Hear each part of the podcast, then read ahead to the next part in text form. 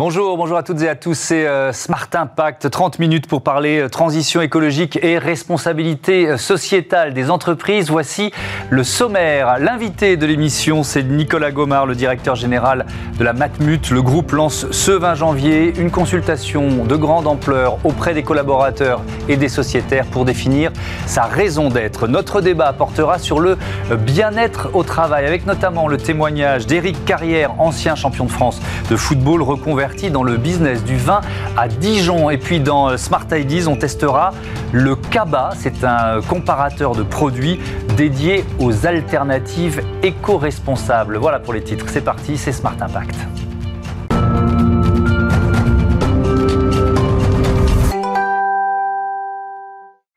Avec nous, euh, Nicolas Gomard, vice-président, directeur général de la euh, Matmut. Bonjour, bienvenue dans euh, Smart Impact. Est-ce que la liaison est bonne? Est-ce que vous m'entendez bien? Très très bien, bonjour, bonjour, merci de votre invitation. Alors, ce, 20 janvier, pourquoi c'est une date importante pour le, groupe Matmut? Expliquez-nous. Bah, c'est une date importante parce qu'aujourd'hui, nous lançons une grande consultation à destination de nos tous nos délégués, tous nos sociétaires et tous nos collaborateurs. Vous savez que la, Matmut, c'est une, euh, une mutuelle. Et une mutuelle, c'est quoi? C'est une structure qui s'organise à partir d'un regroupement euh, d'un certain nombre de personnes qui veulent en commun se trouver les moyens de se protéger contre différents aléas. Et donc, ces personnes, ce sont nos clients, ce sont nos sociétaires. Et donc, nous voulons retrouver dans cette consultation euh, l'esprit mutualiste, c'est-à-dire euh, faire en sorte que tous nos sociétaires puissent, et nos collaborateurs aussi, puissent euh, formaliser ce qui est notre raison d'être aujourd'hui. 4 millions de sociétaires, 6300 collaborateurs, on se dit, vu de l'extérieur, que les voix, les avis des sociétaires vont forcément plus peser que ceux des collaborateurs. Est-ce que ça vous semble logique finalement?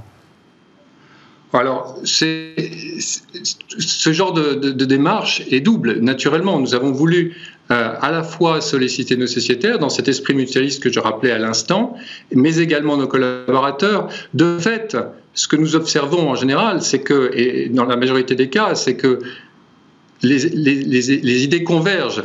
La Matmut n'a pas attendu euh, aujourd'hui euh, la date de son anniversaire des 60 ans d'existence pour définir, pour parler sa raison d'être. Notre démarche aujourd'hui, c'est de la formaliser. Au départ, la Matmut s'est créée euh, euh, sur un concept assez original qui était de dire finalement, euh, il y a des mutuelles pour certaines catégories de population, mais il n'y a pas de mutuelle pour permettre un accès à une assurance automobile pas chère pour les salariés du secteur privé. Et c'était l'objet euh, initial de la Matmut. Et puis le, groupe s'est développé de façon considérable euh, depuis sa création, il y a 60 ans, pour devenir un acteur complet de l'assurance.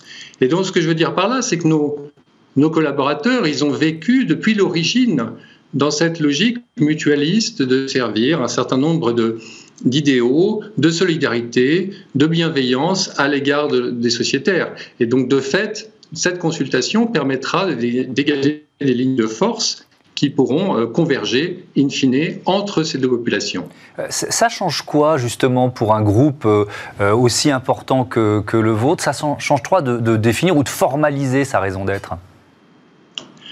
Bah, C'est très important parce que finalement une raison d'être c'est quoi? C'est c'est la colonne vertébrale de l'entreprise, c'est une forme de, de loi fondamentale, c'est quelque chose qui est un peu au-dessus de tout, c'est-à-dire ça doit guider l'ensemble des actions de l'entreprise. Ce n'est pas seulement les actions d'ailleurs en matière de RSE, euh, responsabilité sociétale des entreprises, mais c'est également euh, une façon aussi de vivre notre métier d'assureur.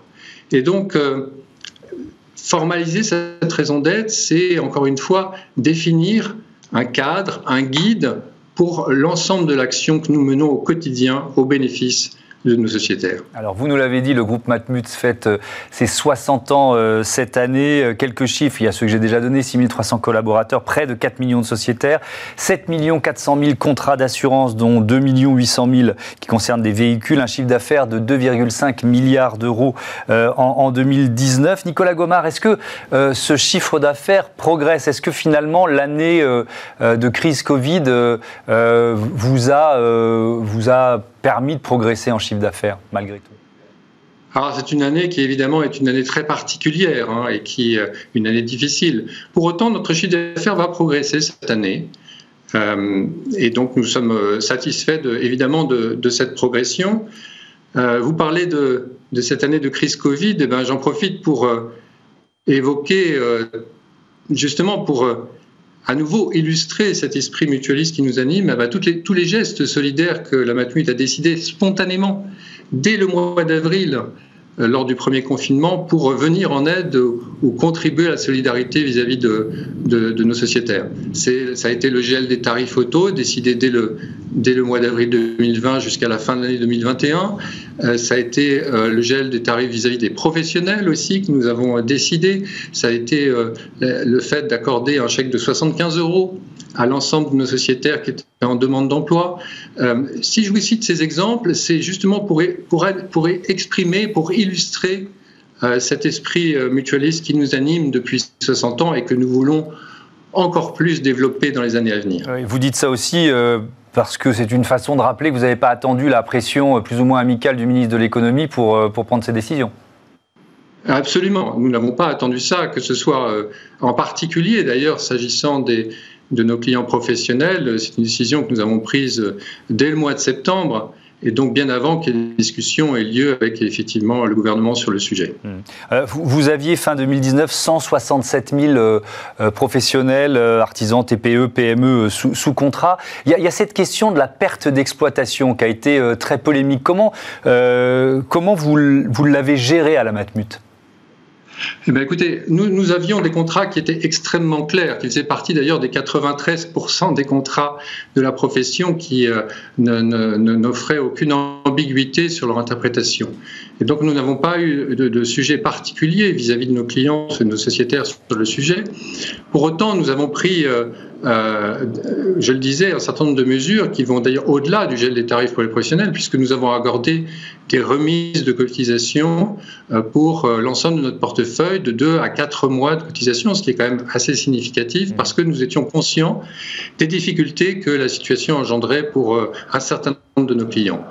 Donc nous avons essayé au-delà de la, stricte lecture de, des contrats, hein, qui était sans ambiguïté, nous avons essayé de, encore une fois, de, de faire preuve de solidarité vis-à-vis de ces professions en difficulté. Alors, il nous reste euh, un peu plus de, trois minutes. On va parler euh, de, vos éco-engagements. Votre siège social est à Rouen et dans cette ville, vous avez euh, inauguré il y a un peu plus de trois ans la filature. C'est le, siège de Cardiff IARD, structure commune créée par le groupe Matmut et BNP Paribas. On, voit d'ailleurs une photo de de, de ce bâtiment. Pourquoi il est symbolique de vos engagements en matière d'environnement?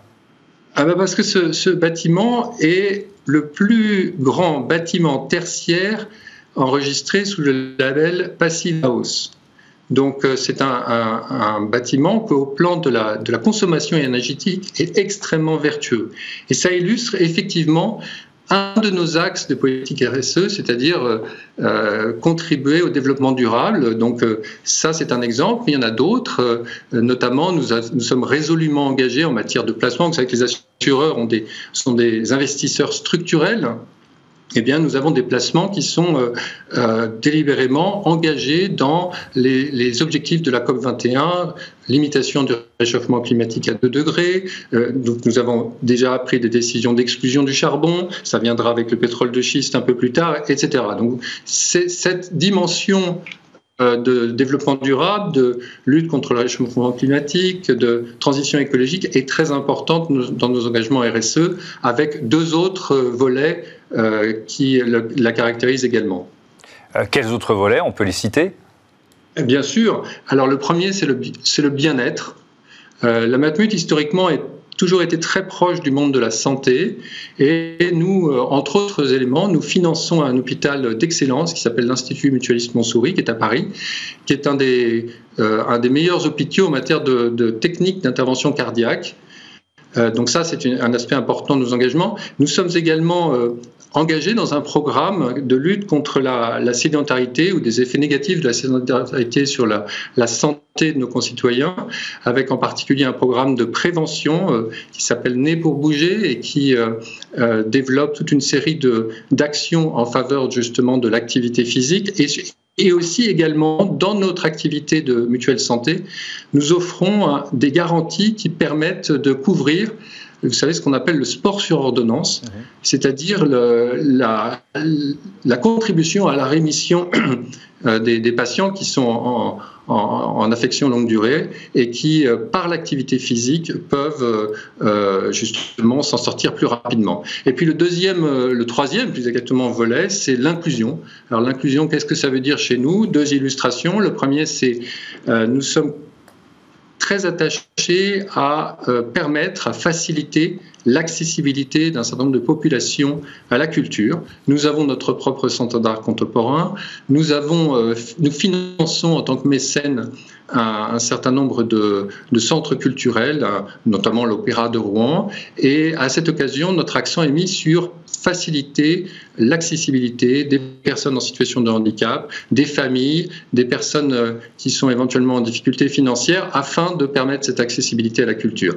Et deux autres, deuxième exemple s'agissant de l'inclusion eh bien, nous, euh, vous savez, cette, votre chaîne, je crois, est très, très penchée sur l'entrepreneuriat. Eh bien, nous sommes euh, financeurs de deux fondations, la Fondation des entrepreneurs de la cité et qui euh, facilite justement je dirais l'entrepreneuriat à l'aide de, la proposition d'assurance à des prix particulièrement compétitifs. Et puis, la Fondation des, de l'entreprendre pour apprendre qui permet aux jeunes de quartiers défavorisés bah, d'avoir une chance euh, de créer leur propre entreprise ou en tout cas de comprendre les mécanismes de création d'entreprise afin d'améliorer leur avenir. Vous voyez, donc ces, trois volets sont vraiment euh, tout à fait constitutifs de notre politique RSE. Merci, merci Nicolas Gomard. À bientôt euh, sur Bismart et bon anniversaire à la Met Mutuelle. tout de suite, on l'évoquait rapidement, la question du bien-être au travail, c'est notre débat. Retrouvez le débat de Smart Impact avec Veolia.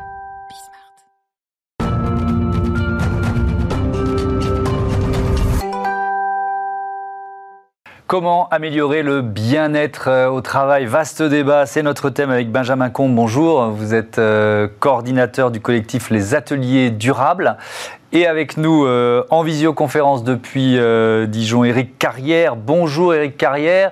Euh, vous êtes le fan de sport que je suis ravi. Vous êtes un ancien joueur professionnel de foot, quatre fois champion de France avec Nantes, puis avec Lyon, sélectionné en équipe de France à de multiples reprises. Aujourd'hui consultant pour Canal et, et, et c'est pour ça que vous êtes mon invité aujourd'hui, vous avez fondé avec Nicolas Creusot les caves Carrière en 2010. Avec quel principe de management, puisqu'on parle de bien-être au travail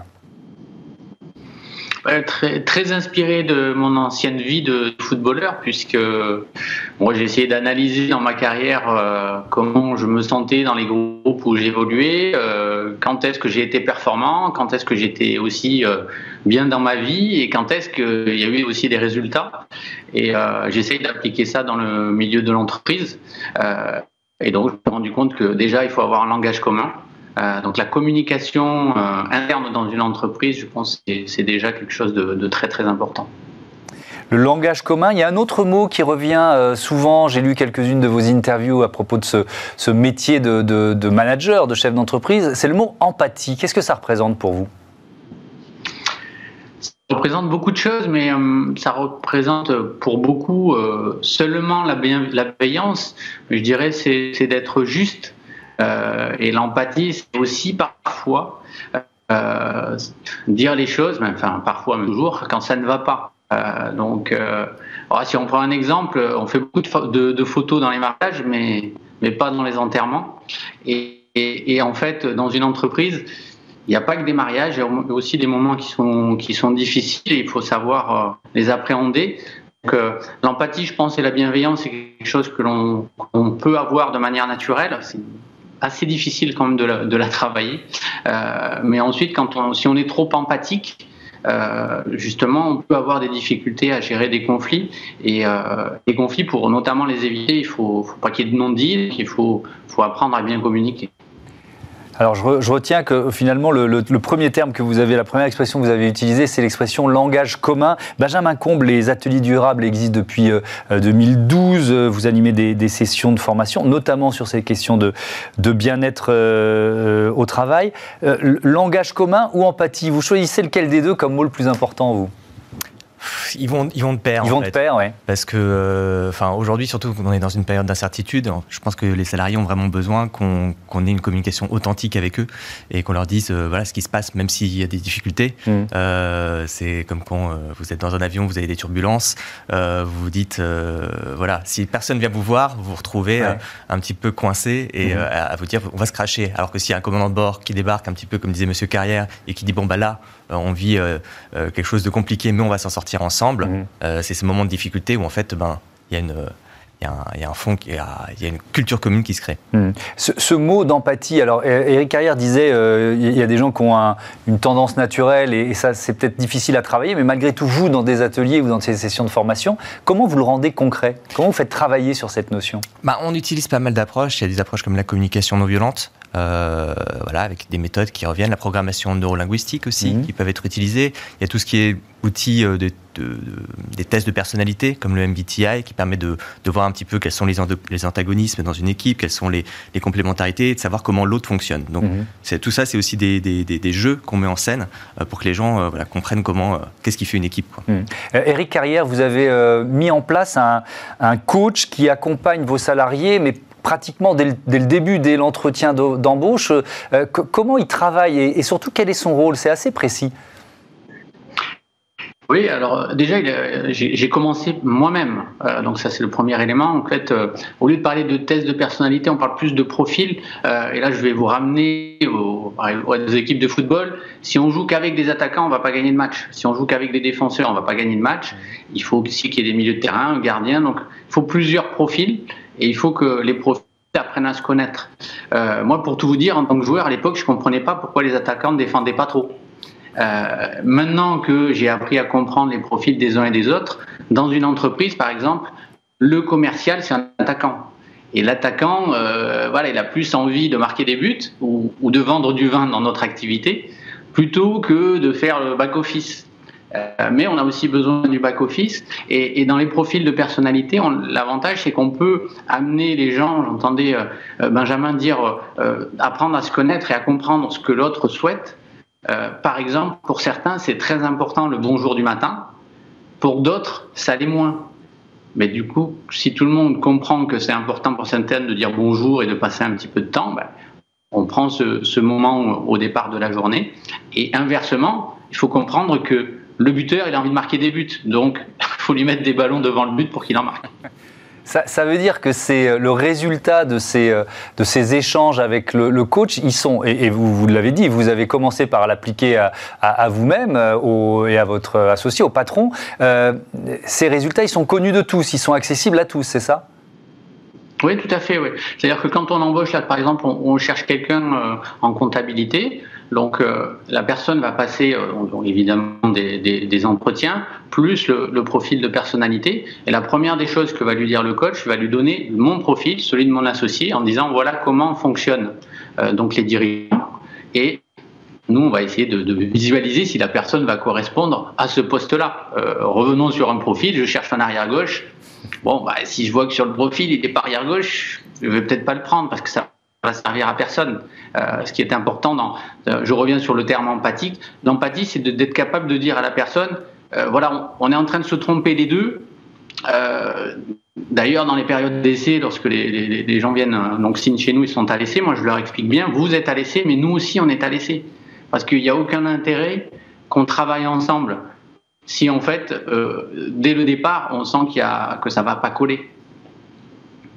Euh, la crise Covid, vous l'avez dit, euh, Benjamin Combe, elle est en train de profondément bouleverser nos, habitudes. Pour les salariés qui, euh, qui en souffrent, vous avez lancé une plateforme de visioconsultation qui s'appelle Wello.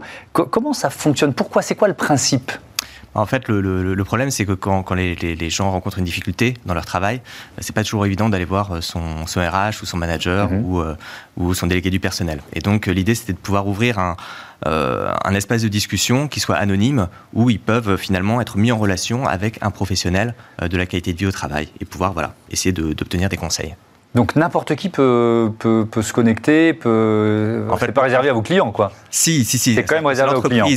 C'est l'entreprise effectivement qui, choisit d'accorder un certain nombre de crédits aux salariés pour qu'ils puissent accéder à la plateforme. J'avais pas saisi. Eric euh, Carrière, le, la notion d'indépendance des, des, salariés, c'est quelque chose que vous mettez en avant dans votre management. Quand on est en crise Covid, ça prend peut-être encore plus de, de résonance, non? Oui, euh, bien sûr. Euh, là, on, on arrive, euh, on touche à la notion de, vie personnelle et vie professionnelle, euh, puisqu'on a, on a tous un équilibre qui est différent. Euh, certains ont des enfants, d'autres n'ont pas d'enfants. Certains, en effet, par rapport au Covid, vont le gérer différemment que d'autres, en se disant mais c'est rien, c'est pas grave. c'est, moi, j'ai même pas envie de me protéger, par exemple. Donc, en tant que manager, c'est vrai qu'il faut qu'on arrive à trouver ben, justement ce langage commun pour que tout le monde comprenne qu'il y a des personnes qui vont avoir très peur du virus, d'autres moins. Euh, les engagements que, prennent aussi la, société, donc la responsabilité de, la société et des dirigeants.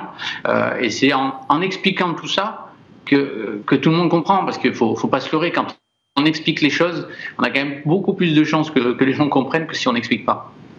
Euh, vous, nous avez dit qu'il y a pas mal de, principes de management finalement qui sont liés à votre expérience de, joueur professionnel. Est-ce que, euh, à l'inverse, euh, il y a des retours d'expérience là de la décennie écoulée, puisque ça fait dix ans que vous, faites ce métier de, manager, où vous vous dites tiens ça, aurait pu me servir quand, quand j'étais joueur pro, j'aurais pu faire ci ou ça beaucoup mieux?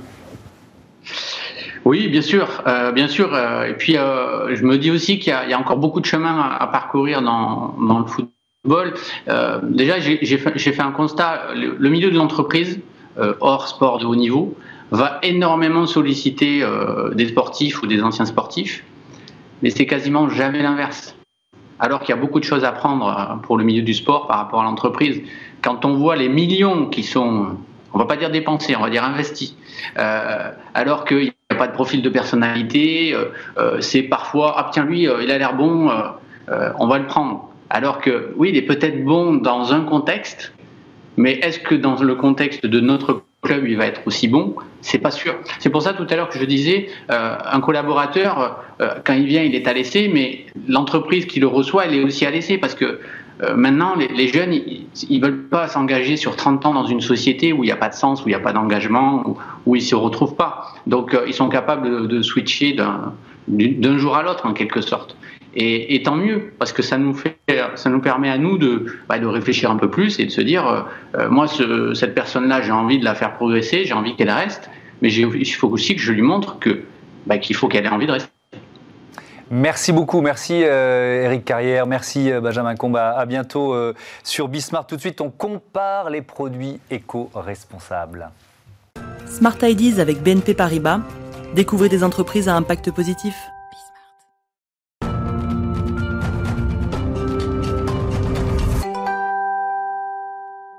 Smart Ideas, une start-up en pleine lumière. On découvre le CABA avec euh, sa cofondatrice Caroline Vivant. Bonjour. Bonjour Thomas Hugues. Bienvenue. Le CABA, c'est un comparateur dédié aux, produits éco-responsables. Euh, quand et pourquoi vous l'avez créé?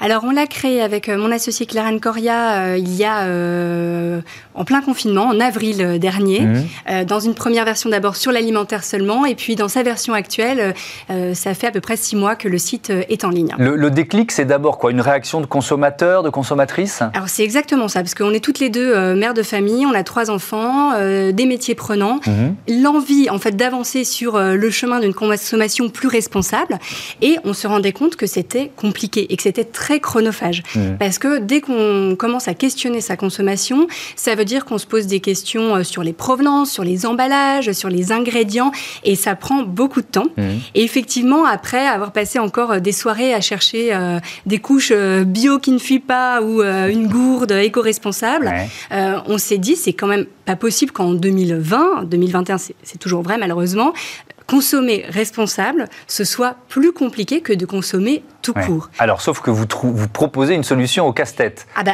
Comment ça marche, le cabas? Alors, nous, on s'est dit, il faut faciliter la consommation responsable. Mhm. Il faut faire ce travail de recherche à la place de tous les gens qui ont envie de changer des choses chez eux, mais qui n'ont pas forcément le temps ni les connaissances pour chercher. Parce que c'est, on nous a jamais appris à l'école à, décrypter une étiquette. Hein. Donc, euh, en fait, on, cherche des, des alternatives, on les sélectionne, on les compare et on propose sur notre site euh, des comparatifs pour chaque geste du quotidien. Donc que ce soit euh, le déo dans la salle de bain, mhm. euh, se mettre au, vrac dans sa cuisine, au vélo électrique, prendre un composteur, n'importe quel geste, on va proposer des solutions qui sont plus éco-responsable qu'une consommation classique. Vous êtes une ancienne journaliste. Oui. oui. Donc il y, y, a presque une dimension d'enquête, quoi, d'investigation sur, le, sur les produits avant de décider de les, de les, de les mettre en avant, c'est ça? Effectivement. En fait, ce qu'on ce fait, c'est qu'on va, euh, on va euh, chercher euh, partout sur, sur le web, dans nos propres expériences, dans les magasins, on va mhm. chercher des produits et en fait, on va lire en gros les petites lignes que les gens ne lisent pas, les petites parties de sites où on va chercher l'info, on va demander notamment les provenances parce mhm. qu'elles ne sont pas toujours elles sont pas toujours données. Euh, et, effectivement, on va faire ce travail euh, d'enquête et de recherche avant de faire une sélection de 10-12 euh, alternatives euh, par, type de produit. Hmm. Le CABA, c'est quoi le modèle économique d'un site comme celui-là? Comment vous gagnez de l'argent?